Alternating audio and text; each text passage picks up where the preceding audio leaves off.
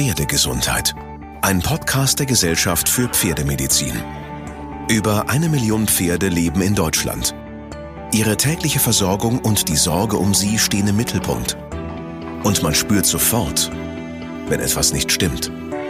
Folge 26. Raufütterung dadurch, dass die Heulage nicht so eine intensive Fermentation durchmacht, ist sie auch nicht so gut konserviert. Das heißt, in dem Moment, wo wir die Folie öffnen und es kommt Luft an die Heulage dran, kann es zu einer massiven Vermehrung von Hefen kommen, weil eben die Silage oder die Futterqualität nicht so stabil ist. Professor Carsten Feige ist Leiter der Pferdeklinik der Tierärztlichen Hochschule in Hannover und Präsident der Gesellschaft für Pferdemedizin.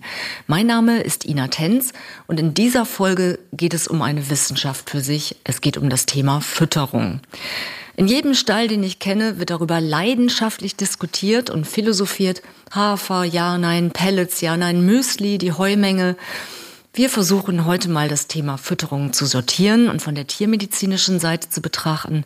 Ein weites Feld und daher haben wir uns auch entschlossen, daraus zwei Folgen zu machen. In dieser Folge geht es quasi um die Basics, also um die Pflicht, um Raufutter. Und in der zweiten Folge sprechen wir dann über Mineralien, Öle, Futterzusätze und Co. Und wir haben dazu auch eine Expertin heute eingeladen. Bei uns ist Professor Ingrid Verführt. Herzlich willkommen. Ja, herzlich willkommen, Frau Tenz, zuerst mal. Ich freue mich, dass Sie wieder da sind und wir zu diesem wichtigen Thema einen Podcast aufnehmen.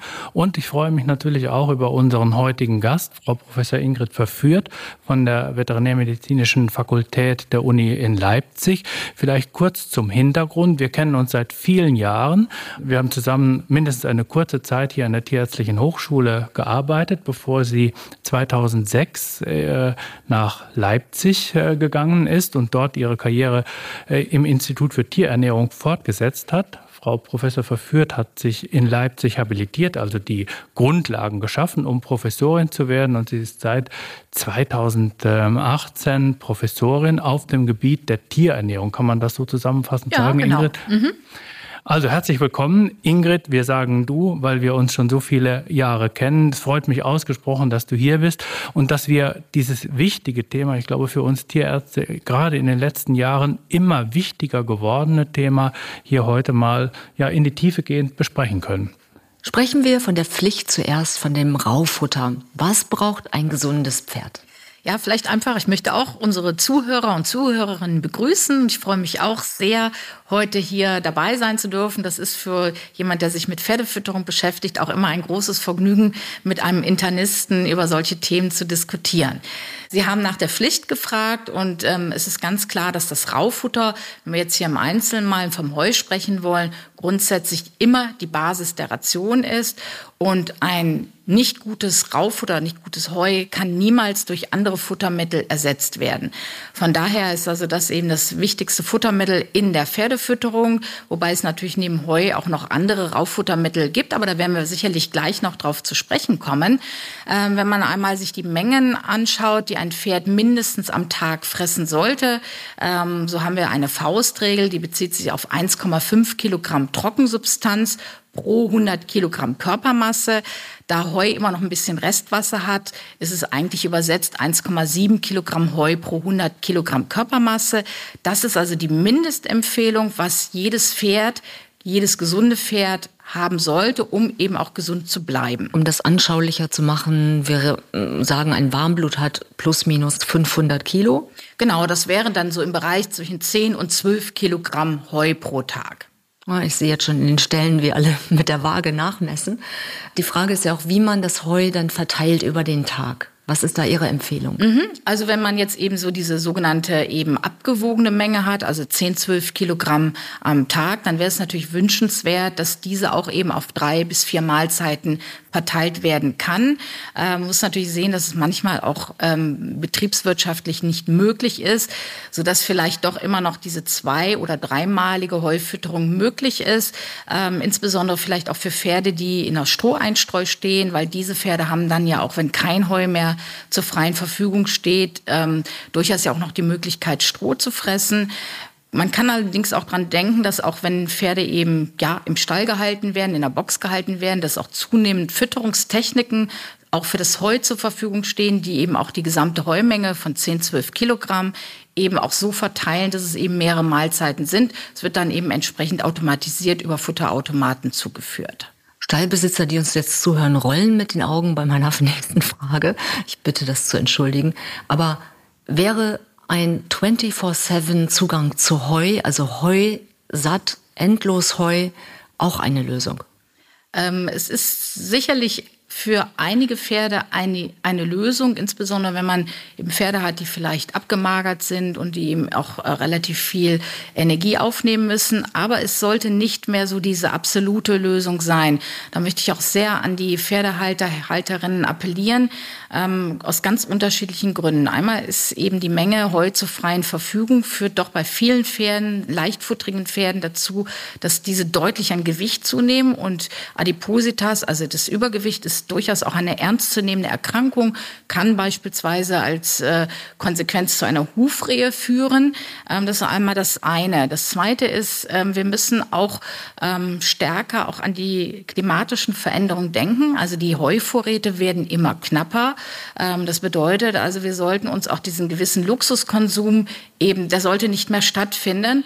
Ähm, denn diese Mindestempfehlung von 10, 12 Kilo ist ja erstmal durchaus eine respektable Menge und die dient ja eigentlich dazu, um den Erhaltungsbedarf bei Pferden abdecken zu können. Füttern wir Heu ad libitum, dann nehmen Pferde durchaus auch im Einzelfall das Doppelte auf, also 20, 22 Kilogramm. Und dann haben wir eben das Problem der Überversorgung. Und ein drittes Problem mit ähm, Heu zur freien Verfügung sehe ich darin, ähm, dass dann eben, wenn man sehr große Heumengen hat, die dann vielleicht auch nicht durch ein Heunetz etc. geschützt wird oder eben, wenn man keine automatisierte Fütterung hat, dass eben sehr viel auch zertrampelt wird. Also insbesondere, wenn man sehr viel Heu in die Box reinlegt, das wird mit dem Stroh untergemischt und dann nicht mehr gefressen. Und vielleicht es wird natürlich kultiviert, diese äh, 24 Stunden Verfügbarkeit, weil da immer argumentiert wird, das ist in der Natur genauso.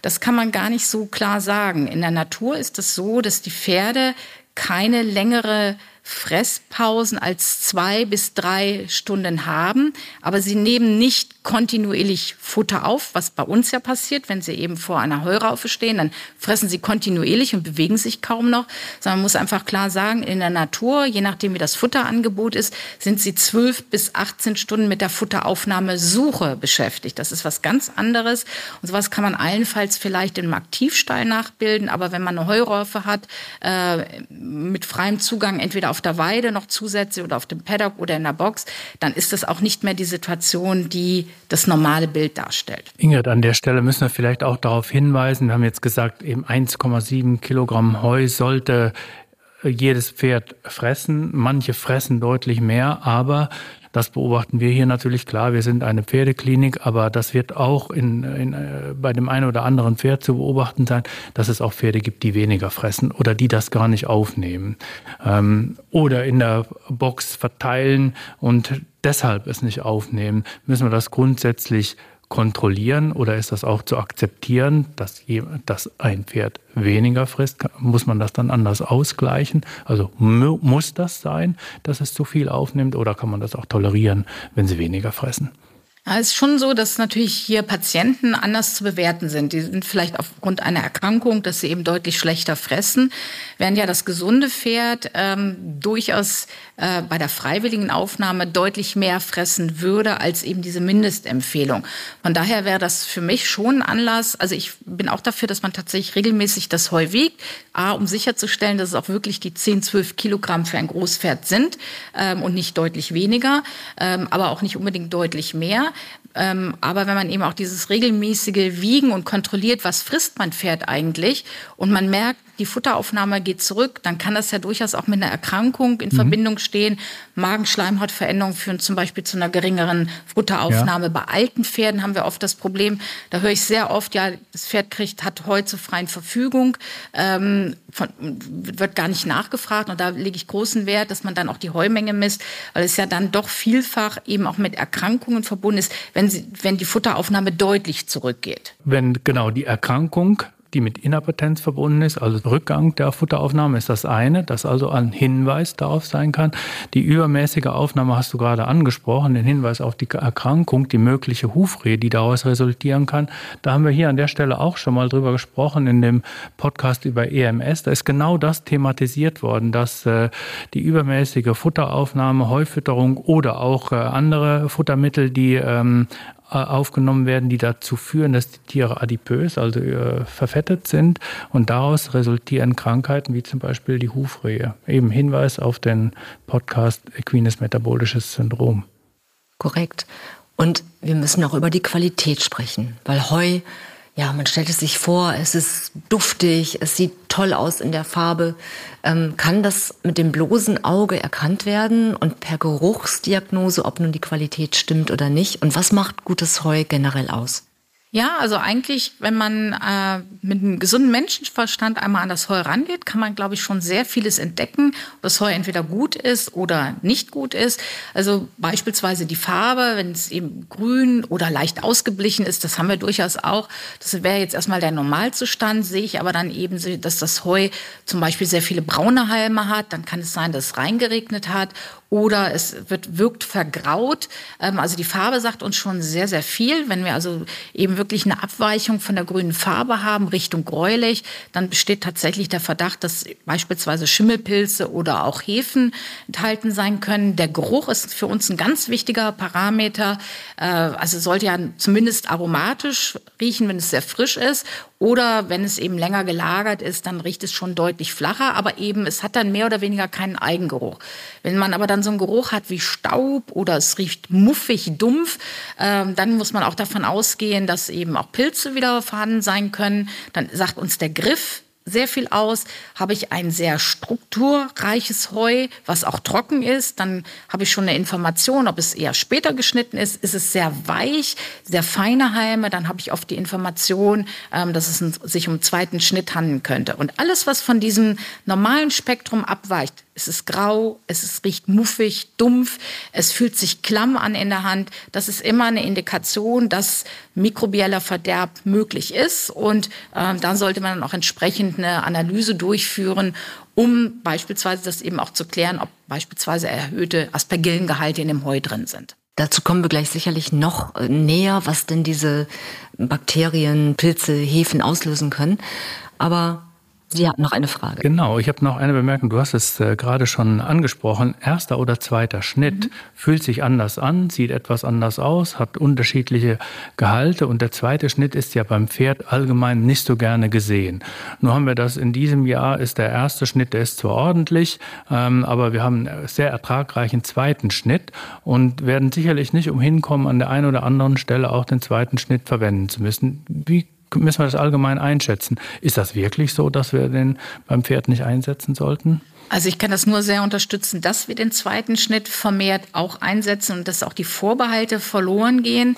Ähm, die zweiten Schnitte sind im Vergleich zum ersten Schnitt in der Regel etwas eiweißreicher, was wir aber sehr positiv sehen, weil wir haben das Phänomen, dass die ersten Schnitte so eiweißarm sein können, weil sie so spät geschnitten worden sind, äh, dass wir tatsächlich selbst unter Erhaltungsbedingungen einen äh, Proteinmangel ähm, hervorrufen können. Ähm, und dann sehen die Pferde schlecht bemuskelt aus. Deswegen befürworte ich sehr den zweiten Schnitt, auch gerade bei Leistungsgruppen wie Freizeit, Sportpferde, laktierende Stuten oder Fohlen, weil sie im Grunde genommen etwas eiweißreicher sind. Und von der so Verdaulichkeit beispielsweise sehen wir auch, dass die zweiten Schnitte durchaus sogar besser verdaulich sein können. Vielleicht sind die deswegen auch etwas in Misskredit geraten, dass wenn man eben sehr leichtfutterige Pferde hat und füttert dann doch das etwas energiereichere äh, das Heu vom zweiten Schnitt, dass vielleicht da die Vorurteile herrühren. Ein Phänomen ist aber leider, Pferde fressen sehr gerne ein strukturreiches Heu. Also tatsächlich das, was ich energetisch gar nicht so gerne sehe, sehr spät geschnitten. Und die zweiten Schnitte sind ja dadurch, dass der Blattanteil etwas höher ist, etwas weicher und werden nicht immer gerne von allen Pferden gefressen. Aber auch da gibt es keine allgemeingültige Regel. Es gibt auch Pferde, die eben sehr gerne den zweiten Schnitt fressen. Oder was man eben sehr gut machen kann, ist, dass man auch ersten und zweiten Schnitt äh, mischt, damit die Pferde sich an den zweiten Schnitt gewöhnen. Aber es gibt erstmal fachlich keine Gründe, warum wir den zweiten Schnitt nicht an Pferde füttern sollten. Und dem Gebot der Klimakrise folgend müssen wir ganz klar sagen, wir müssen die Rauffutter nützen, die uns auch zur Verfügung stehen. Und du hast es ja auch gesagt, für dieses Jahr haben wir deutlich bessere zweite Schnitte gehabt als erste Schnitte. Und die haben ganz klar ihre Berechtigung in der Pferdefütterung. Eben, wenn wir dann die Klimakrise ansprechen und äh, aus den vergangenen Jahren ist das ja oft so gewesen, das weiß ich von unserem Futtermeister hier, dass er oft mitgeteilt hat, ich habe Schwierigkeiten, ähm, Raufutter oder Heu zu beschaffen. Deswegen müssen wir uns an der Stelle auch eigentlich darüber unterhalten, welche Alternativen gibt es. Ich kann, weiß das von einem der letzten Vorträge, die du gehalten hast, da ist das Thema Luzerne zum Beispiel ähm, thematisiert worden. Ja, die Luzerne ist eigentlich eine alte Pflanze, sehr alte Kulturpflanze und ist so ein bisschen äh, in Vergessenheit geraten, allerdings eher in Deutschland oder in deutschsprachigen Ländern. In den USA beispielsweise, da gibt es viele ähm, Teilstaaten, die ausschließlich Luzerne mit Stroh mischen, weil gar nichts anderes wächst. Die Luzerne wird insofern von Bedeutung oder hat an Bedeutung gewonnen, muss man eigentlich sagen, weil es eine hitzetolerante Pflanze ist, die eben auch durch die langen Wurzeln eben auch noch, wenn die Böden ausgetrocknet sind, noch Wasser eben beziehen kann, wobei man der Luzerne nicht vorwerfen sollte, dass sie dann den anderen Pflanzen sozusagen den Boden unter den Füßen wegzieht, sondern es ist im Grunde genommen einfach eine Strategie, dass diese Pflanze es überhaupt noch schafft, eben wachsen zu können. Dazu kommt, ähm, die Luzerne ist die Königin der Futterpflanzen, ähm, also eine sehr wertvolle Pflanze, sehr eiweißreich, ähm, enthält auch relativ hohe Kalzium- und Magnesiumgehalte, also ein sehr, sehr gutes Futtermittel, was wir bei alten Pferden einsetzen können, wenn sie noch ausreichend kauen können oder auch Trockenprodukte von der Luzerne. Bei Sportpferden sehe ich das sehr gerne, Luzerne zu füttern, aber auch in der Fohlenaufzucht oder bei laktierenden Stuten Stuten. Also Luzerne hat, sollte viel stärker die Berechtigung bekommen hier. Ich würde mir persönlich aber wünschen, wir haben natürlich im Moment sehr viel Trockenprodukte, Luzerne Korps, Luzerne Pellets. Ähm, das ist sozusagen ökologisch gesehen durchaus auch zu diskutieren, weil natürlich dieses dann in der Regel künstlich getrocknete ähm, Trockenprodukte sind und die, diese Art der Trocken ist durchaus auch sehr ähm, energieintensiv. Wir können aber durchaus auch in einen ganz anderen Bereich gehen, dass man sagt, wir produzieren Luzerne Heu Heu oder wir sind auch durchaus in der Lage, Luzerne Silage ähm, zu produzieren. Hier haben wir auch ein großes Projekt auf dem Haupt- und Landgestüt Marbach gehabt, wo wir eben Luzerne Heu und Luzerne Silage eben eingesetzt haben bei den äh, jungen Pferden, die angeritten werden. Und man sieht also eine sehr positive Körpergewichtsentwicklung. Die Futteraufnahme ist sehr gut.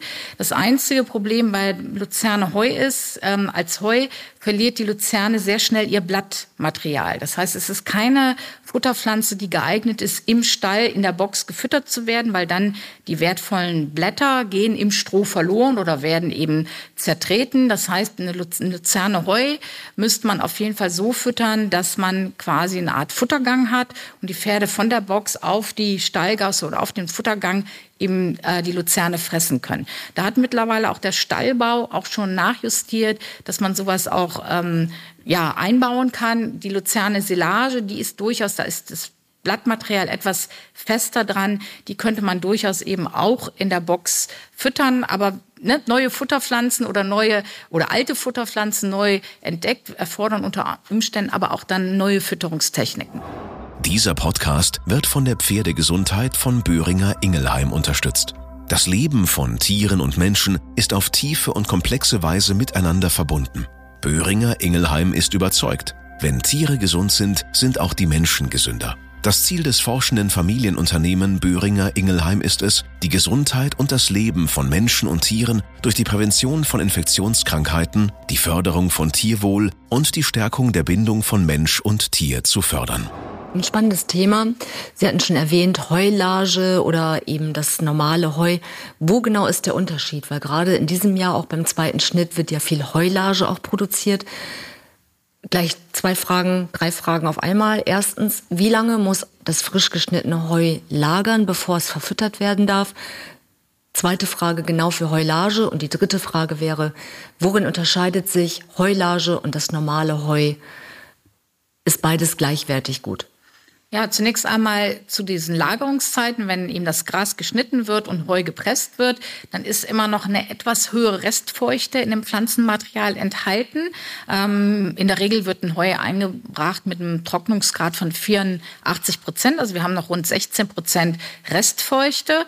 Und ähm, dieses Wasser führt eben dazu, dass sich noch Bakterien vermehren können und dann erfolgt die sogenannte Schwitzphase. Das heißt, die Bakterien vermehren sich noch. Ähm, und je besser dann eben auch ein Heu belüftet wird, dass eben auch dann eben diese Restwärme, die dann oder die Wärme, die produziert wird von den Bakterien, auch entsprechend wegfluten kann, umso schneller trocknet das Heu dann entsprechend auch aus. Und dann ist irgendwann mal so wenig Wasser drin, dass sich die Bakterien kaum noch vermehren können. Deswegen ist es auch wichtig, und man kann vielleicht die Frage auch nicht ganz pauschal beantworten, sind es drei Wochen oder sechs Wochen. Es hängt sehr stark auch von den Lagerungsbedingungen ab. Wir sagen in der Regel, Drei Wochen dauert das, bis sich die Bakterien sozusagen in ein Gleichgewicht gebracht haben und das Wasser so weit verdunstet ist, dass es eben recht trocken ist. Und dann sagen wir noch drei Wochen eine Stabilisierungsphase.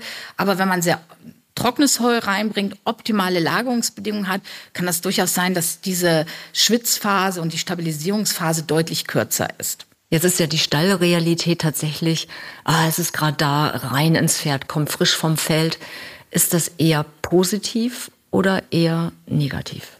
Also dadurch, dass wahrscheinlich der Bakteriengehalt etwas höher noch in dem Pflanzenmaterial ist, ähm, sehen wir bei einigen Pferden dann, wenn sie ein sehr frisches Heu gefüttert bekommen, dass sie angelaufene Beine haben. Das könnte also damit zusammenhängen, dass vielleicht bestimmte Endotok, also bestimmte Bakterien, Stoffwechselprodukte eine Rolle spielen. Das sieht man, also kriegt man häufig, wird das berichtet, dass die Beine angelaufen sind. Im Einzelfall kann es auch mal zu Koliken kommen, weil natürlich, wenn Bakterien aktiv sind im erhöhten Maße, wird eben sehr viel Gas gebildet. Das könnte mal auch im Einzelfall eine Rolle spielen. Aber wie gesagt, es, wir haben auch ganz andere Trocknungsbedingungen in den letzten Jahren. Oft wird das Heu jetzt doch deutlich trockener reingebracht als eben vor zehn Jahren. Also da war tatsächlich eher so üblich, einen Trocknungsgrad von 84 Prozent nur zu haben oder vielleicht auch im schlechten Fall mal 82 Prozent, weil man eben gar nicht die Zeit hatte, dass es ausreichend austrocknet. Man, es dauert ja auch mal zwei, drei Tage. Man muss es dann ja äh, wenden, bis es dann entsprechend trocken ist. Und wenn man vielleicht eine sehr kurze Phase nur hat, dann ist es eben auch feuchter gewesen. Heutzutage oder zumindest im letzten Jahr hat man ja die Situation, dass es eben über lange Zeit sehr, sehr trocken war. Und dann hat man durchaus auch sehr trockene Qualitäten reingebracht, die einen Trocknungsgrad von vielleicht 90 Prozent schon haben. Dann wird die Schwitzphase gar nicht so ausfallen. Und dann ist es sicherlich auch im Einzelfall ein Heu, was man man sofort füttern kann, ohne dass es gesundheitliche Probleme gibt. Und die Heulage. Was ja. ist der Unterschied? Es gibt ja diese Weisheit im Stall, alles, was gärt, gehört nicht ins Pferd. Und Heulage gehört ja mit dazu. Wie lange muss Heulage lagern? Was genau ist der Unterschied eigentlich zwischen Heulage und Heu vom Nährwert her? Also eigentlich unterscheiden sich die typischen Heulagen, die wir in der Pferdefütterung haben, kaum noch vom Nährwert von dem von dem Heu. Ähm, das, der einzige Unterschied ist, dass die Heulage etwas früher quasi verpresst wird. Sie hat also in der Regel einen etwas höheren Wassergehalt oder umgekehrt einen etwas geringeren Trocknungsgrad. Ähm, wir sprechen von Heulagen, Trocknungsgrad, alles so zwischen 60 und leider auch 86 Prozent Trockensubstanz. Und ähm, es ist im Grunde genommen nur so, dass etwas früher das Pflanzenmaterial in Folie verpackt wird. Aber letztendlich muss man klar sagen, die Heulagen Heu stammen mehr oder weniger von, der, von denselben Flächen und der Schnittzeitpunkt ist mehr oder weniger derselbe, nur dass einfach vielleicht einen halben Tag früher ähm, das Pflanzenmaterial in Folie gewickelt wird. Deswegen sind tatsächlich auch die Nährstoffgehalte ähm, mehr oder weniger identisch zwischen Heulage und Heu, nur dass eben das Material im günstigsten Fall noch etwas mehr Restfeuchte hat als ein Heu, weil dadurch setzen wir es ja auch sehr gerne bei Pferden mit Equinen, also mit Asthma ein, weil dann eben die Stäube, die normalerweise eben auch in einem Futter vorkommen, deutlich deutlich besser gebunden werden können. Aber so groß ist leider auch der Unterschied zwischen Heu und Heulage nicht, sondern es ist im Grunde genommen auch eine Form ja, der Lagerung äh, muss man einfach dazu sagen. Vielleicht kann man da ergänzen, weil gerade angesprochen worden ist, dass wir den Gärgehalt, dass der sich eventuell negativ auswirken könnte. Ich glaube, dem kann man vorbeugen, ähm, indem Pferde einfach etwas langsam, also nicht von einem Tag auf den anderen umgestellt werden von Heu auf Heulage, sondern indem man das über einen Zeitraum von ein, zwei, drei Wochen macht, dann kann man diese ganzen Probleme, die mit einer ähm, übermäßigen Gärung, also Koliken beispielsweise verbunden sind, vermeiden. Und die Pferde ich glaube, das können wir sagen, fressen die Heulage ausgesprochen gerne, nehmen das Futter gut auf. Also von daher bei, bei schlechtfutterigen Pferden ist das aus meiner Sicht ein extrem gut geeignetes Futter, ohne diese Nachteile, die immer wieder mitgeteilt werden. Und ja, der hohe Blattgehalt, der, der aromatische äh, Geruch, ich glaube, das ist das, was dazu beiträgt, dass die Tiere das gerne aufnehmen, oder? Also es ist, glaube ich, einfach auch der Feuchtigkeitsgrad. Man muss dazu sagen, dass die Gärprozesse in der Heulage äußerst gering sind, ähm, weil eben doch nicht so viel Wasser da ist, dass eben sich Milchsäurebakterien vermehren können und auch zum Beispiel die Zucker abbauen können. Also dieser sehr typische Sedierprozess, der fehlt eigentlich. Das sind also sehr geringe Fermentationsvorgänge und deswegen würde ich auch gerne mit dem Vorurteil aufräumen, dass eine Heulage zu einer Dickdarmazidose oder Übersäuerung führt.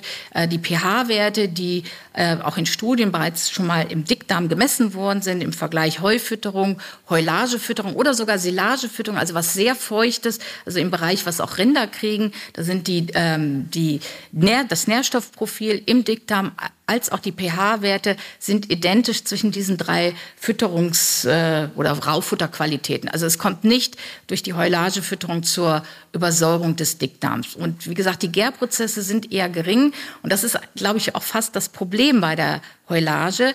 Ähm, Gärung bedeutet ja auch einen Konservierungseffekt. Wir haben ja zum Beispiel bei Menschen haben wir Sauerkraut und damit ist es haltbar geworden, weil es ja auch fermentiert. Und ähm, dadurch, dass die Heulage nicht so eine intensive Fermentation durchmacht, ist sie auch nicht so gut konserviert. Das heißt, in dem Moment, wo wir die Folie öffnen und es kommt Luft an die Heulage dran, kann es zu einer massiven Vermehrung von Hefen kommen, weil eben die Silage oder die Futterqualität nicht so stabil ist. Und ich sehe tatsächlich eben auch häufiger mal eben ja eher Gaskoliken und das ist dann eher noch schuld, dass eben dieser Umgang mit der Heulage nach dem Öffnen ähm, der Folie nicht ganz optimal ist. Man muss tatsächlich sagen, wenn ich einen Heulageballen öffne, ähm, sollte man im Sommer mit hohen Außentemperaturen diesen gesamten Ballen innerhalb von 12 bis 24 Stunden verfüttert haben, weil sonst das Risiko deutlich steigt für einen erhöhten Hefenbesatz. Und ähm, das ist oft das Problem. Es gibt natürlich Hersteller, die haben auch kleinere Heulageballen. Das muss man dann im Einzelfall abwägen. Aber die Heulage selber ist ein sehr hochwertiges Futtermittel, vergleichbar mit dem Heu, aber der Umgang ist deutlich schwieriger. Die Adaptation mhm. spielt eine Rolle, die du genannt hast. Aber wenn man es gut kann und auch sich vielleicht sogar auch mal über Konservierungsmittel Gedanken mhm. macht äh, und wir eine stabile Heulagequalität hinkriegen, die schnell verfüttert wird, dann ist es einfach auch das Futter, was Pferde, die schlecht fressen, äh, gestresste Pferde eigentlich deutlich besser aufnehmen. Vielleicht sagen Sie noch grundsätzlich etwas zur Heulage und zur Entstehung. Also das Gras wird gemäht, es wird feucht, relativ feucht in Folie gewickelt. Für den Laien nochmal, warum eigentlich? Ja, also durch diesen Luftabschluss äh, wollen wir eigentlich erreichen, dass sich äh, Milchsäurebakterien vermehren und die würden dann auch den in dem Gras enthaltenen Zucker abbauen und ähm, fermentieren. Und durch diesen leichten oder durch den Abbau der Zucker kommt es eben zu einem pH-Wert absenken. Und ähm, je tiefer der pH-Wert ist, umso mehr werden auch unerwünschte Bakterien im Wachstum unterdrückt. Und diese Milchsäurebakterien ähm, sind eben in der Lage, mit Sauerstoff zu arbeiten, aber auch ohne Sauerstoff zu arbeiten. Und viele andere Bakterien, die wir quasi als Schadbakterien haben, sind äh, nur in der Lage, mit Sauerstoff sich zu vermehren. Also das heißt, dieser Sauerstoffausschluss führt eben dazu, dass wir zumindest mal einen Ganzteil unerwünschter Bakterien ausschließen können, wenn die Milchsäuregärung funktioniert. Wir haben natürlich auch noch andere Bakterien in der Heulage, also jeder wird wahrscheinlich schon mal das, der äh, Begriff Clostridien gehört und dann auch den Zusammenhang mit dem Botulismus gehört haben. Ähm, das sind natürlich ungünstigerweise Keime, die sich eben ohne Luftzufuhr vermehren können. Und das ist natürlich auch ein Risiko, was wir bei der Heulage haben, meines Erachtens aber auch beim Heu. Äh, ein Problem ist, wenn wir zu tief das Gras schneiden und sehr viel Erde mit reinbringen. Das ist aber sowohl beim Heu als auch bei der Heulage ein Problem. Also diese Clostridien leben eben auch in, im Boden in, äh, und werden dann über einen Erdeintrag in die Heulage reingebracht und durch den Luftabschluss können diese sich gut vermehren. Oder natürlich wird auch mal angeführt eben äh, tote Tiere, die mit einsiliert werden. Ähm, aber die Idee ist eben durch den Luftabschluss, dass eben auch bestimmte Bakterien sich gar nicht vermehren können und eben die Milchsäure durch die Milchsäurebakterien eben auch diesen stabilisierenden Effekt hat. Wir springen ein wenig, aber vielleicht ganz kurz nachgehakt an der Stelle. Wenn ich ein totes Tier entdecken sollte in einem Heuballen oder in einem Silageballen, was gilt dann? Ja, es ist natürlich so, es fängt dann bei der Maus an und hört beim Rehkitz unter Umständen auf. Also größere Tiere, ähm, Rehkitz beispielsweise, da muss der komplette Ballen verworfen werden. Optimalerweise eigentlich auch so entsorgt werden, weil wenn man das sozusagen dann wieder aufs Feld aufträgt, äh, hat man durchaus auch wieder ein Risiko, dass die Clostridien verbreitet werden. Also wir sagen immer optimalerweise unschädlich entsorgt. Also wenn man eine Biogasanlage hat, wäre das durchaus optimal. Also beim größeren Tier gilt grundsätzlich, der gesamte Ballen muss verworfen werden. Die Diskussion fängt an, findet man eine tote Maus? Ähm, da muss man sagen, es muss ja nicht sein, dass ein totes Tier die tote Maus Clostridium mit einbringt. Es kann sein, ne? aber es ist natürlich grundsätzlich, jedes tote Tier ist ein gewisses Risiko. Ähm, da muss man vielleicht noch ein Stück abwägen, weil es gibt nicht wirklich eine Prognose, ist, sind da jetzt ähm, Botulismuserreger drin, ja oder nein? Ähm, aber es ist natürlich, wenn man so eine kleine Maus findet, die vielleicht auch sehr abgekapselt da liegt, ähm, da gibt es durchaus auch Toleranzen, dass man sagt, dass man eben großräumig diesen Bereich wegnimmt. Aber wenn diese Toxine tatsächlich schon einmal in diesen Ballen drin sind, dann ist alleine durch eine Verlagerung des Heulageballens oder auch des Heuballens ist es möglich, dass die Toxine schon gar nicht nur am Ort, wo das tote Tier ist, sondern durchaus vielleicht auch schon in anderen Bereichen des Futtermittels. Also man kann es nicht ganz klar mit Ja und Nein beantworten. Im Zweifelsfall bei einer Maus würde ich es ein Stück weit abwägen. Ich glaube, das Wissen darum und das Bewusstsein, das wir hier heute schaffen, dass man generell darauf achtet, ist auch noch nicht überall angekommen. Deswegen glaube ich, ist es sehr wichtig, dass wir darüber reden, ähm, was denn diese Botulismuserreger überhaupt beim Pferd dann auch auslösen können. Warum sind die so gefährlich? Ja, ich kann vielleicht äh, dazu einen kleinen Beitrag leisten, weil wir äh, haben gerade den Botulismus anhand äh, des toten Tieres, was man in der, in der Silage findet, erörtert. Das ist aus, aus unserer klinischen Erfahrung gar nicht mehr das Hauptproblem, sondern das Hauptproblem, hat Ingrid auch schon angesprochen, ist eher die, die hochtechnisierte maschinelle Heu, äh, Heuwerbung oder der Schnitt, der sehr tief angesetzt wird und ähm, diese Clostridien, die das Botulinus-Toxin produzieren. Die, das sind Bodenbewohner, die kommen überall im Boden vor und je mehr Erdreich mit in den Silageballen oder auch in den Heuballen gelangt, ähm, umso eher ähm, ist dann oder umso größer ist dann auch die Gefahr, dass die sich unter anaeroben Bedingungen, also dann, wenn kein Sauerstoff ähm, vorhanden ist, dass die dann Sporen bilden und letztendlich diese Toxine ausgeschieden werden oder gebildet werden und dann letztendlich die Erkrankung verursachen. Und was wir sehen, vor allen Dingen in den letzten Jahren, man kann fast sagen Jahrzehnten, dass wir den Botulismus sehen, dass der aber nicht mehr tödlich ist, weil die Giftmenge, die aufgenommen wird, gar nicht so hoch ist, sondern die ist sehr moderat. Und dann können wir, dann sind die Tiere zwar schwer krank, das geht auch häufig über einen längeren Zeitraum, aber die sind durchaus behandelbar, zwar häufig mit einer intensiven Therapie, auch über mehrere Tage bis Wochen, aber die Prognose ist nicht mehr in Faust zu stellen, so wie das ist, wenn zum Beispiel ähm, die, die Heulage ganz stark kontaminiert ist, zum Beispiel wenn ein totes Tier gefunden wird. Also insofern wir sehen es häufiger, aber mit weniger schlimmen Verläufen. Und jetzt kannst du vielleicht noch kurz was dazu sagen, wie würden wir denn oder wie würde man Heulage gut kontrollieren können? Reicht das, wenn man die anschaut, anfasst, jeden Tag, all das, was man in die, in die Pferdebox gibt, ähm, makroskopisch, also durch Sicht und, und ähm, Tastkontrolle kontrolliert äh, oder reicht das nicht aus? Ich wollte nur ganz kurz sagen, ich stimme dem 100 Prozent zu, weil man kann dann auch ganz oft in Heuproben, wenn man da mal so ein bisschen das schüttelt, dann sieht man auch Erdbeiträge und man muss auch klar sagen, Botulismus wird sowohl gleichermaßen in der Literatur verteilt über Heu oder über Heulage oder Silage mhm. ausgelöst. Genau, also auch gerade ja. diese hoch Druckballen, die sind im Kern beim Heu auch mittlerweile ohne Luft. Genau. Äh, und wenn da dann beispielsweise wie auch immer Clostridien eingetragen werden, dann haben die auch ein anaerobes, also ohne Luftmilieu.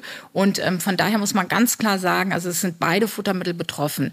Ähm, bei der Heulage, da ist es eben ganz wichtig, dass man, wenn man den Ballen öffnet, dass man erstmal dran riecht, ist die Heulage warm. Also fühlt man irgendwie, äh, natürlich wird die Heulage immer ein bisschen wärmer sein, wenn die Sonne drauf geschienen hat. Aber normalerweise hat, ein, wenn man so ein bisschen dann wegnimmt von der ersten Lage, ist es es darunter dürfte es nicht warm sein. Ist es darunter schon warm, dann fangen eben, dann ist vielleicht die Folie schon zu lange weg gewesen und dann fang, fängt die Nacherwärmung an und das sind dann eben meistens Hefen. Also wenn sich Hefen vermehren, gibt's Wärme. Also alles das, was eben abweicht ähm, mit einer Erwärmung, da muss man tatsächlich sagen, okay, da ist ein Verderb, der beginnt oder vielleicht auch schon weit fortgeschritten ist. Und dadurch, dass die Hefen eben oft ähm, das primäre Problem bei der Heulage sind. Ähm, Hefen bilden auch Alkohol und wenn also quasi ähm, die Heulage dann auch wirklich schon fast unangenehm nach Alkohol riecht, auch dann muss man eben sagen, der Geruch ist deutlich abweichend von dem aromatisch leicht säuerlichen, so dass man eben sehr gut eben anhand des Griffs und auch anhand des Geruchs und natürlich, wie die Farbveränderungen sind. Oder habe ich viel Dreck? Das kann ich ja fühlen. Dann fühlt sich das so sandig, schmutzig an. Ich kann das auch mal aufschütteln. Finde ich viele Sandbrocken dabei. Also man kann durch die Sensorik, wenn man da eben sich so dran hält, wie ist die Farbe, wie ist der Geruch, ist es abweichend, ja oder nein, ähm, schon sehr viel ausschließen. Wir können natürlich nicht jede Probe beispielsweise oder jeden geöffneten Ballen auf Clostridien untersuchen, weil per se das Toxin ist geruchlos. Also wir können da keine Prognose geben. Aber die verderbanzeigenden Bakterien oder Hefen oder Pilze, die sind eben nicht geruchlos und dann riecht es eben muffig, dumpf, abweichend, fast fäkal. Also da hilft uns dann der Geruch, der dann ein indirekter Indikator sein kann, grundsätzlich für Verderb, aber vielleicht auch für einen Hinweis, ist ein Prozess im Gange, wo unter Umständen eben auch Botulismus eine Rolle spielen könnte. Brechen wir noch einmal über die Auswirkungen, wenn jetzt so ein Ballen verfüttert wird.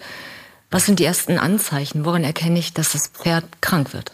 Ja, es kommt ein bisschen drauf an, wie der Verderb jetzt ist. Ich muss auch dazu sagen, Botulismus ist so, auch wenn wir jetzt drüber geredet haben, das ist ein Ereignis, da hat man vielleicht in der Klinik, ich weiß es nicht, ähm, 20 Patienten pro Jahr nein, oder nein. steilweise eher und dann nicht mehr, während ja die an, der andere Verderb erhöhte Schimmelpilzgehalte, erhöhte Hefengehalte, erhöhte Bakteriengehalte, also ohne die Clostridien zu nennen. Das ist ja eigentlich unser Tagesgeschäft. Mhm. Das heißt also, die äh, gesundheitlichen Konsequenzen sind sehr unterschiedlich. Habe ich jetzt bei der Heulage eben mehr die Hefen, das so, sind die typischen Keime, die sich vermehren. Dann habe ich eher Gaskoliken. Ich habe auch, vielleicht steht es auch ein Stück weit in Verbindung mit freiem Kotwasser, wobei das sicherlich ein Thema ist, wo wir noch nicht abschließend bewerten können, was alles zu freiem Kotwasser führt.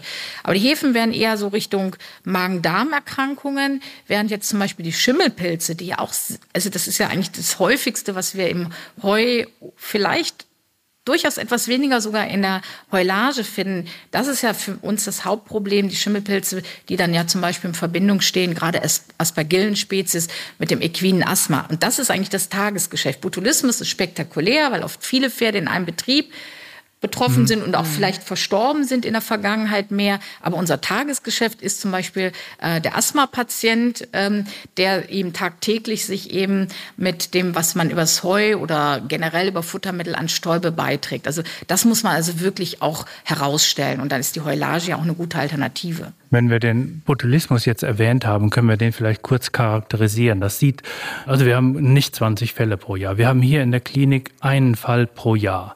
Und äh, wenn man dann nachfragt, sind meistens im Heimatstall von 20 Pferden 10 erkrankt. Also wie du richtig sagst, das sind meistens dann mehrere mhm. Pferde in einem Bestand betroffen, selten alle, aber immer mehr als nur eines. Und der, das sieht so aus, dass sie üblicherweise äh, weniger fressen. Das ist so der Beginn, weniger fressen, schlecht schlucken. Dann äh, entwickelt sich ein schwerfälliger Gang. Also die, die entwickeln mit der Dauer der Erkrankung eine schlaffe Lähmung, wie man sagt. Das heißt, die laufen erst schwerfällig, kommen später zum Festliegen. Und auffällig ist immer, dass sie ähm, schwerer schlucken können. Die Zunge ist gelähmt. Ähm, häufig, äh, also das ist aber erst im fortgeschrittenen Stadium, äh, wird dann Futter aus der Nase regurgitiert. Das sind dann die ganz schweren Verläufe. Aber wenn man die Silagefütterung hat in einem Bestand, die extrem vorteilhaft ist, das haben wir äh, gerade gesagt. Ich glaube, wir sind beide Freunde der, der Heulagefütterung.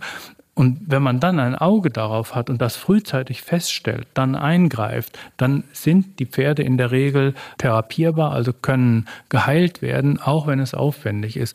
Und das ist so selten im Verhältnis zur Häufigkeit der Heulagefütterung, dass das kein Grund ist, von einer Heulagefütterung ab abzuweichen äh, oder abzuraten. Und die anderen, die alltäglichen Probleme, die gerade beschrieben oder genannt worden sind, das ist es sind in der Regel gut beherrschbare Problematiken. Das sind die Vorteile der Heulagefütterung eher überwiegend.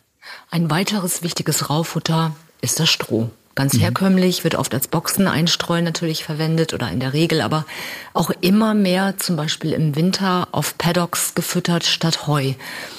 Ist das vertretbar oder ist es einfach nur eine billige Lösung oder ist es tatsächlich ernährungsphysiologisch sinnvoll, Stroh stärker zu verfüttern im Vergleich zu Heu? Also prinzipiell muss man einfach sagen, das Getreidestroh, wo wir jetzt ja letztendlich hier in Europa am meisten drüber sprechen, ähm, ein Futtermittel ist, was auch weiterhin den Wert oder einen Wert haben sollte. Äh, wir nutzen es natürlich als Einstreu. Hier wäre es dann natürlich, je nachdem, wie man das Manage hat, Management hat, eben auch sehr gut, wenn zum Beispiel das Heu nachts um zwei Uhr aufgefressen worden ist und das Pferd das Bedürfnis hat, um vier Uhr wieder was zu fressen, dann ist es ja durchaus auch möglich, eben äh, Stroh zu fressen. Viele Pferde ist es sogar so, wenn man frisch einstreut und man hat das Heu daneben, die drehen sich erstmal um und wühlen erstmal im Stroh herum und genießen das auch. Das heißt, das muss man ganz klar sagen, Stroh ist ein Futtermittel, was eben eingesetzt werden sollte. Dazu kommt eben auch noch, dass wir ja auch sehr viele dicke Pferde haben, ähm, so dass man eben auch das Bedürfnis, das Kaubedürfnis sehr gut abdecken kann der Pferde, weil sie im Stroh suchen und auch drauf rumkauen. Ähm, und von daher kann man also sehr gut, also bei den sehr leichtfutterigen Pferden einen Teil Stroh einsetzen. Es gilt natürlich beim Stroh genauso die Kriterien, dass es eben einwandfrei ist, also ein gelbes oder hellgelbes Stroh ist, wo man keine schwärzlichen Auflagerungen sieht. Es ist trocken im Griff und oft riecht es ja, hat es noch so eine leichte Nuance nach Getreide. Wenn ich das habe, dann habe ich insbesondere kann ich davon ausgehen, dass ich eine gute hygienische Qualität habe. Sie hatten angesprochen, dass es dann eben mittags auf den Paddock gelegt wird. Wichtig wäre erstmal, dass man Stroh genauso in einer Raufe anbietet, dass es eben nicht auf dem Boden aufgenommen wird, weil ja immer Dreck dann auch mit aufgenommen wird. Und das Zweite ist, ich fütter ganz gerne, gerade bei dicken Pferden, so eine Kombination aus Heu und Stroh gemeinschaftlich, weil vom Futterwert unterscheiden sich jetzt Heu und Stroh schon. Das heißt, Stroh hat eher eine verholzte Rohfaser und dadurch schlechter verdaulich und dadurch eben auch einen etwas geringeren Energiegehalt. Ähm, und der Proteingehalt ist sehr, sehr niedrig. Und da ist das Stroh, es ist ja sehr variabel, wie Stroh zusammengesetzt ist, aber im Grunde genommen das besser verdauliche Futtermittel, weil je nachdem, wenn ich etwas früher das Heu gewinne, ich eben nicht so eine stark verholzte Rohfaser habe. Und wenn wir jetzt über die Strohqualität sprechen, die Strohsorten, ich meine, klar, Haferstroh wird wahrscheinlich direkt weggemäht und hat noch einen relativ hohen Energiegehalt. Was ist denn das beste Fressstroh aus Ihrer Sicht? Nee, man muss schon sagen, äh, egal welches Stroh Sie haben, Haferstroh, Weizenstroh oder auch noch andere Stroharten, ähm, haben eigentlich mehr oder weniger denselben Energie- oder identischen Energiegehalt. Auch das Haferstroh ist nicht deutlich höher verdaulich. Das mag mal Nuancen sein im Vergleich zu einem Weizenstroh. Also da gibt es eigentlich recht wenig Unterschiede. Ähm, traditionell werden natürlich Haferstroh oder auch Weizenstroh bei uns eingesetzt. Etwas weniger ähm, hängt vielleicht auch mal mit den Grannen zusammen, äh, wäre die Gerste oder auch das Roggenstroh, wobei natürlich die, die Mähtechniken sich heute auch so stark verändert haben, dass gar nicht mehr so viel Grannen äh, in so einem Futtermittel oder im, im, im Roggen oder im, äh, im Gerstenstroh enthalten sind. Aber das ist durchaus auch in der Literatur beschrieben, ne, dass sich die Grannen dann in die Maulschleimhaut einspießen können. Aber da haben wir, das kann im Einzelfall sein, aber wir haben durchaus auch durch die Mähtechniken da eine deutliche Verbesserung. Also von daher würde ich schon das, was qualitativ einwandfrei auf dem Markt ist. Sicherlich bevorzugt das Weizenstroh, aber es gibt auch die Möglichkeiten, wirklich die anderen genannten Strohqualitäten einzusetzen. Selbe Frage wie vorhin, nur anders. Ich komme in die Box und der ganze oder in den Stall und der ganze Stall riecht schon so typisch muffig nach dem Einstreuen. Was kann ich tun als Einsteller? Ja, das ist immer sehr schwierig. Die ähm, Einsteller wollen tatsächlich ganz oft auch das Futtermittel untersuchen lassen wobei dann die Stallbetreiber das nicht ganz so gerne haben. Ich denke mal, da sollte man aber das Gespräch suchen und sagen, hier, weil oft ist es ja dann auch mit so Symptomen begleitet, das Pferd zum Beispiel vermehrt hustet, ähm, dass man das Gespräch sucht und sagt, wo sind die Probleme ähm, und dass man auch eine Probe einschickt. Das gilt sowohl für Heu als auch für Stroh. Ähm, es ist natürlich sehr problematisch, wenn jetzt eben deutlich erhöhte Schimmelpilzgehalte zum Beispiel Aspergillen enthalten sind. Was macht man mit dem Stroh? Letztendlich können wir es uns eigentlich nicht erlauben, das an die Tiere zu verfüttern, weil ganz klar der Grundsatz gilt, ein Futtermittel, was eine potenziell schädigende Wirkung auf das Tier hat, darf nicht gefüttert werden. Ähm, das ist also wirklich dann ein sehr schwieriger Grad und deswegen müssen wir eigentlich auch appellieren, dass wir sehr viel mehr auch in Techniken investieren, sowohl ein besseres Heu einzubringen, als auch ein besseres Stroh einzubringen. Das ist in diesem Jahr sehr schwer gelungen für das Stroh. Dann muss man vielleicht dann im Einzelfall überlegen, haben wir wirklich in diesem Jahr gute Strohqualitäten, die wir füttern können? Es gibt ja auch so unklare Strohqualitäten. Ähm, Carsten, du hast das berichtet, dass das Stroh eigentlich nicht auffällig riecht, aber von der Farbe etwas abweicht. Und da würde ich dann empfehlen, bevor man es ganz wegschmeißt, dass man sagt, okay, von diesem Heu, äh, von diesem Stroh machen wir eine mikrobielle Untersuchung, lassen es auf Bakterien, Pilze und Hefen untersuchen. Und wenn die äh, Mikroflora noch eine typische Mikroflora ist, dann spricht auch nicht unbedingt was dagegen, das nicht zu nutzen, nur weil die Farbe mhm. nicht ganz optimal ist, aber der Geruch passt noch und auch der ist ausgetrocknet. Habe ich aber dann erhöhte Schimmelpilzgehalte, dann muss man leider auch sagen, dann ist es eben potenziell schädigend. Und dann sollte man vielleicht in diesem Jahr gegebenenfalls auf andere Einstreuqualitäten zurückgreifen. Oder vielleicht können wir kurz äh, erläutern, was das kostet, so eine ähm, äh, Untersuchung von Stroh zum Beispiel auf mikrobiologische äh, Kontamination. Genau, und wohin schicke ich es? Das wäre meine Frage. Ja. Mhm. Ähm, also es gibt ähm, größere landwirtschaftliche Untersuchungsanstalten. Ich will einfach damit nicht so in der Grauzone bleiben. Zum Beispiel die Lufa Nordwest ähm, ist ein sehr großes Untersuchungslabor. Die machen auch unter Umständen, äh, nicht sondern bieten auch ein Nährstoffprofil ein. Das würde ich fürs Stroh nicht machen, aber das wäre ja fürs Heu auch interessant. Und da kostet die mikrobielle Untersuchung, also Bakterien, Pilze und Hefen, kostet meines Wissens so zwischen um die 60 Euro. Ein Nährstoffprofil, wo also man Protein, Rohfaser hat, ist dann auch so um die 60 Euro. Und dann kann man auch je nachdem ein Mineralstoffpaket nutzen. Ähm, das ist auch dann um die zusätzlich nochmal 40 bis 120 Euro. Kommt immer darauf an, wie viel äh, Mineralstoffe man bestimmt haben will. Und da kann man beispielsweise auf die Homepage der Lufa Nordwest gehen. Die haben da ein Portal Futtermittel, Pferdefutter. Da hat man einen Untersuchungsauftrag. Da kann man dann nochmal genau die Kosten nachgucken. Vielleicht auch gibt es dann auch einen Hinweis, über die Probenmengen. Das ist nämlich auch letztendlich ein Thema. Wir kriegen oft eine Probe, die ist dann aus dem Stall genommen worden, wo das Pferd dann aber schon wochenlang drauf gestanden hat, dass das nicht mehr eine repräsentative Probe ist. Ähm, ist eigentlich klar, gerade für Heu, wenn man also Heu einschicken will, sollte man mehrere Ballen beproben und man sollte auch verschiedene Stellen in einem Heu oder an einem Heuballen beproben, diese dann zusammenmischen und dann durchaus eine repräsentative Probe von mindestens einem Kilo haben. Also sagen wir mal, sieben bis acht Meilen beproben, schön zusammenmischen, unterschiedliche Stellen und dann wegschicken. Fürs Stroh, ähm, das ist oft eine stabilere Qualität, weil auch die Nährstoffgehalte in diesem Stängel nicht so variieren, wie das eben beim Heu sein kann. Ähm, da reicht es sicherlich, wenn man ein, zwei Ballen aufmacht, aber auch da eben gucken, wo nehme ich die Probe von außen, weil das wird ja auch dem Pferd vorgelegt und von innen. Man mischt das gut zusammen und dann, wie gesagt, es gibt verschiedene landwirtschaftliche Untersuchungsanstalten, ein Beispiel wäre die Lufa Nordwest. Eine Frage habe ich jetzt noch zum Thema Strohfütterung.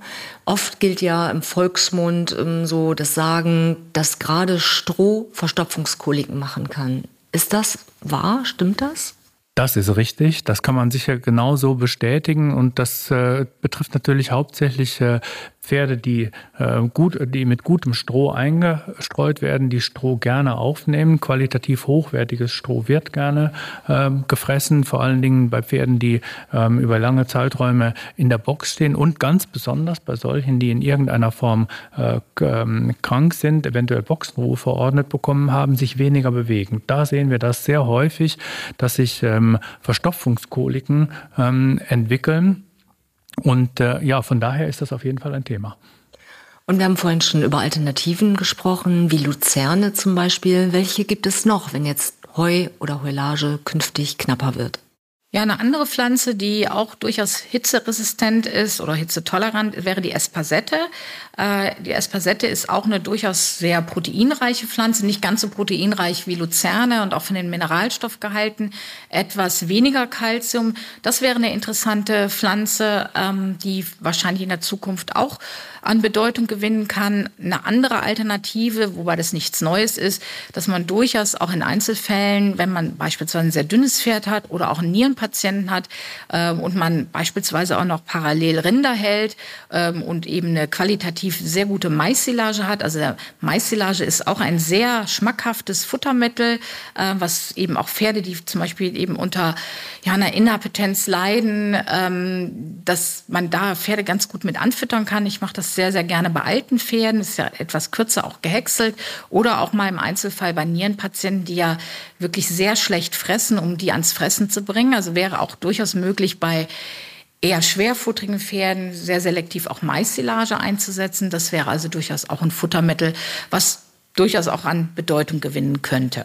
Und äh, ich habe jetzt ein ganz altes Shetland-Pony noch auf der Wiese stehen, wo die Zähne auch schon nicht mehr so toll sind. Und dem füttern wir Heukops zusätzlich. Ist das auch eine Alternative für, ich sag mal, normale, gesunde Pferde? Also prinzipiell ist es natürlich so, die Heukops sind ja etwas kürzer gehäckseltes Heu ähm, behalten wir natürlich schon eher den alten Pferden vor, weil wir sie ja auch gewässert füttern und wir ja mit dem Heu ja nicht nur die Zufuhr an Nährstoffen bewirken wollen, sondern auch die Beschäftigung mit dem Futter. Aber es ist natürlich schon so, wenn die klimatischen Veränderungen das vielleicht eben so bedingen, dass man in dem Jahr relativ wenig Heu hat, dass man eben nicht die 10, 12 Kilo füttern kann, sondern vielleicht nur 5, 6 Kilogramm Heu, dass man dann eben auch als Not behelf, dann auch sagt, ich stocke vier, fünf Kilogramm Heukops mit dazu. Denn es ist ja dann zwar vielleicht nicht die Beschäftigung mit der langstrukturierten Rohfaser, aber es ist natürlich weiterhin ein Substrat für die Mikroflora, ähm, was letztendlich für die äh, Gesunderhaltung des Darmes eben auch eine wesentliche Rolle spielt. Also von daher ist es durchaus möglich, mal Engpässe auch damit entsprechend zu kompensieren. Aber ich möchte auch nicht so ganz groß die Euphorie schüren, denn auch die Heukops müssen ja gewonnen werden. Der Vorteil ist vielleicht, manchmal werden sie etwas früher geschnitten und dann eben nach nachgetrocknet. Ökologisch kann man auch darüber nachdenken. Aber es wird auch der, sozusagen die Mengen an Heukops werden auch deutlich geringer werden, wenn wir eben kein wachsendes Gras haben. Aber im Einzelfall ist es natürlich schon so, dass sie besser zur Verfügung stehen, sodass man entsprechend das Heu aufstocken kann. Und es gilt also die Faustzahl. Ein Kilogramm Heu wird durch ein Kilogramm Heukops ersetzt und dabei immer der Bezug so auf die trockene Einwaage. Okay, auch wichtiger Punkt, damit ich nicht überfüttere. Ah, das passiert sicherlich bei den Heukops ehrlich gesagt nicht, weil oft werden die ja doch eingeweicht und eigentlich höre ich doch eher das Problem bei alten Pferden, dass die eben äh, die Heukopsmengen, die sie füttern müssten, äh, aufnehmen müssten, gar nicht fressen. Also da hätte ich jetzt sehr wenig Sorge. Das ist auch kostenmäßig sicherlich schon dadurch limitiert. Aber die Akzeptanz, insbesondere je nachdem, wie der Brei ist, ist eigentlich gar nicht so hoch bei den Pferden. Das ist richtig. Ja, das sehen wir bei uns in der Klinik auch.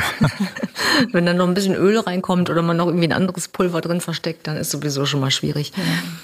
Was wäre denn wichtig für die Zukunft? Also Stichwort Rauffutter, Rauffutterabdeckung. Ähm, vielleicht abschließend ein Plädoyer Ihrerseits. Worauf sollten die Landwirte, die Stallbetreiberinnen und Betreiber, die Pferdehalterinnen und Halter achten?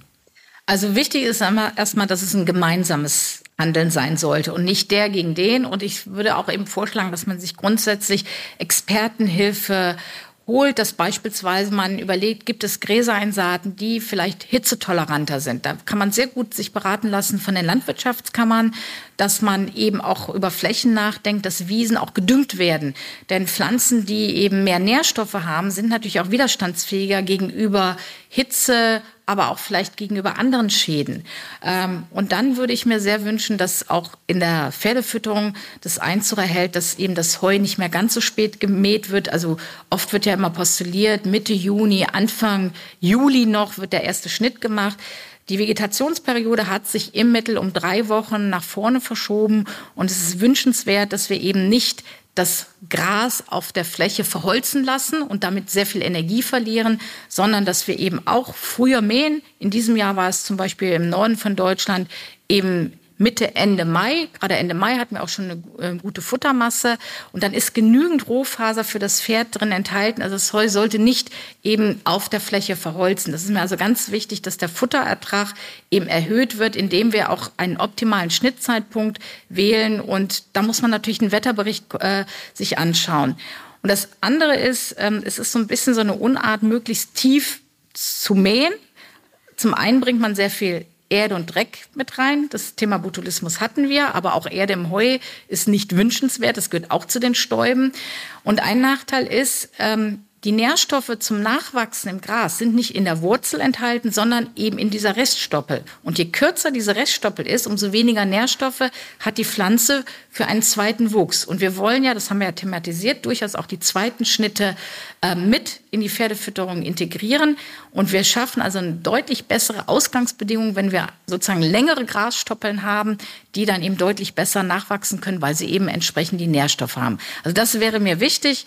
Und wenn man dann noch, gibt natürlich auch andere Möglichkeiten von Trocknungsmaßnahmen im Kaltstrom eben, kann man das Heu oder das Gras etwas früher reinbringen, wenn, wenn man zum Beispiel Regenperioden erwartet, dass man eben so eine Nachtrocknung hat. Aber das ist sicherlich Zukunftsmusik in der Pferdefütterung. Aber das sind sicherlich Techniken, wo man auch in den nächsten zehn Jahren deutlich mehr dran arbeiten muss. Aber früher mähen und eine lange Stoppel stehen lassen, das kann man ab nächstem Frühjahr praktizieren. Wichtiges Plädoyer.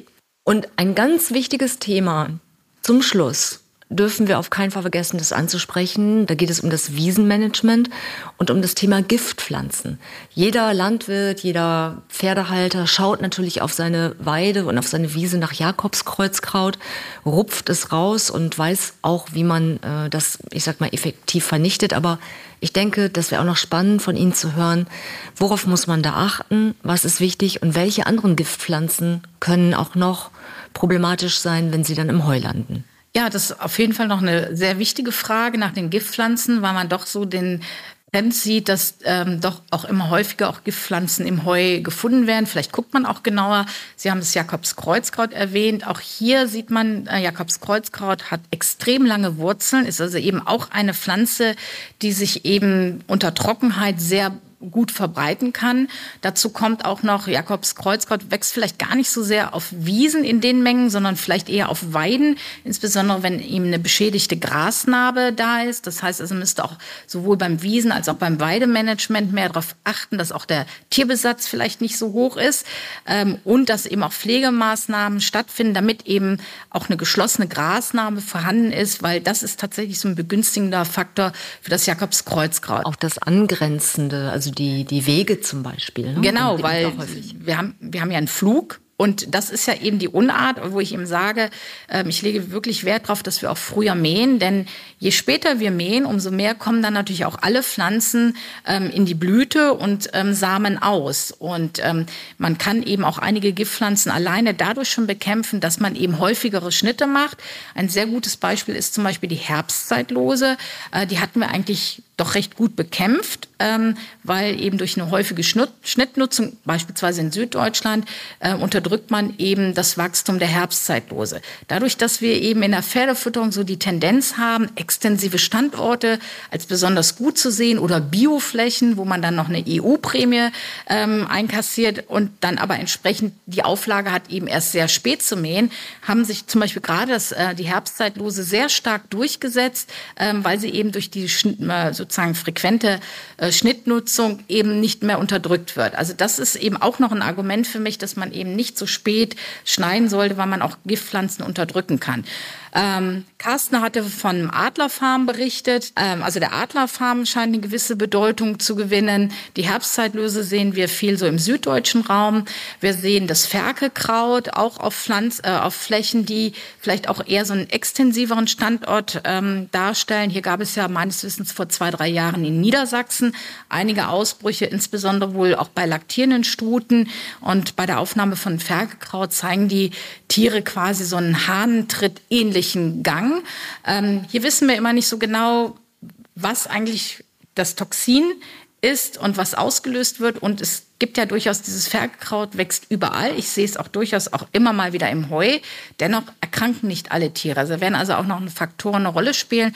Aber das ist sicherlich auch eine Pflanze, die eine große Rolle spielt. Dann haben wir vielleicht mehr so im Mitteldeutschland ähm, die Graukresse, äh, die auch eher ähm, an sehr extensiven Standorten sich vermehren kann, die so eine Art Hufrehe-ähnliche Symptomatik auslöst. Tiere haben aber dann auch noch angeschwollene Gliedmaßen, haben eine erhöhte Körperinnenlänge Bodentemperatur. Ähm, die spielt also auch fürs Heu eine sehr große Rolle. Ich denke mal sicherlich mehr in Mitteldeutschland. Also wir haben durchaus auch so eine gewisse regionale Verteilung. Ähm, ansonsten können natürlich alle möglichen Giftpflanzen auftreten, die man eben nicht im Beginn bekämpft, sondern eben vielleicht mal guckt, was passiert, lassen sie mal aussamen. Also sind da tatsächlich auch sehr viele Erkrankungen möglich. Aber ich denke mal, die wichtigsten haben wir eigentlich kurz genannt. Der Bergahorn ist natürlich auch noch immer ein Thema. Ähm, ist natürlich jetzt keine typische Wiesenpflanze, aber eben äh, quasi an Weiden lokalisiert, äh, wo wir eben auch wissen, wenn die Tiere eben entweder im Herbst oder im Frühjahr äh, einmal entsprechend die Flügelfrüchte, wo eben in den Samen das Hypoglycin A enthalten ist, oder im Frühjahr sehen wir auch immer wieder ähm, Probleme mit der atypischen Weidemyopathie, wenn eben die frischen Keimlinge, die dann eben auch auf der Weide auskeimen können, aufgenommen werden. Also das Management von Giftpflanzen sollte auch mit Experten diskutiert, besprochen werden und auch wirklich frühzeitig auch in Angriff genommen werden. Und ich sehe, das ist auch Potenzial für eine eigene Folge, definitiv. Ganz viel gelernt heute über das Thema Raufütterung. Und ich sage danke und freue mich ganz ja, besonders auf den nächsten Podcast mit Ihnen, wenn wir dann über Kraftfutter und vor allen Dingen auch über die ganzen Futterzusätze sprechen. Vielen Dank. Ja, auch von meiner Seite, Ingrid, vielen herzlichen Dank für die ja mehr als äh, tiefen Einblicke in dein Spezialgebiet der äh, Pferdefütterung. Ich denke, für uns alle ein immer wichtiger werdenderes Thema. Insofern vielen Dank, dass du da warst. In der nächsten Folge geht es um Endoparasiten beim Pferd. Wir sprechen mit Professor Carsten Feige und Professor von Samson Himmelsternia über die unterschiedlichen Parasitenarten, Entwurmungskonzepte und Resistenzen.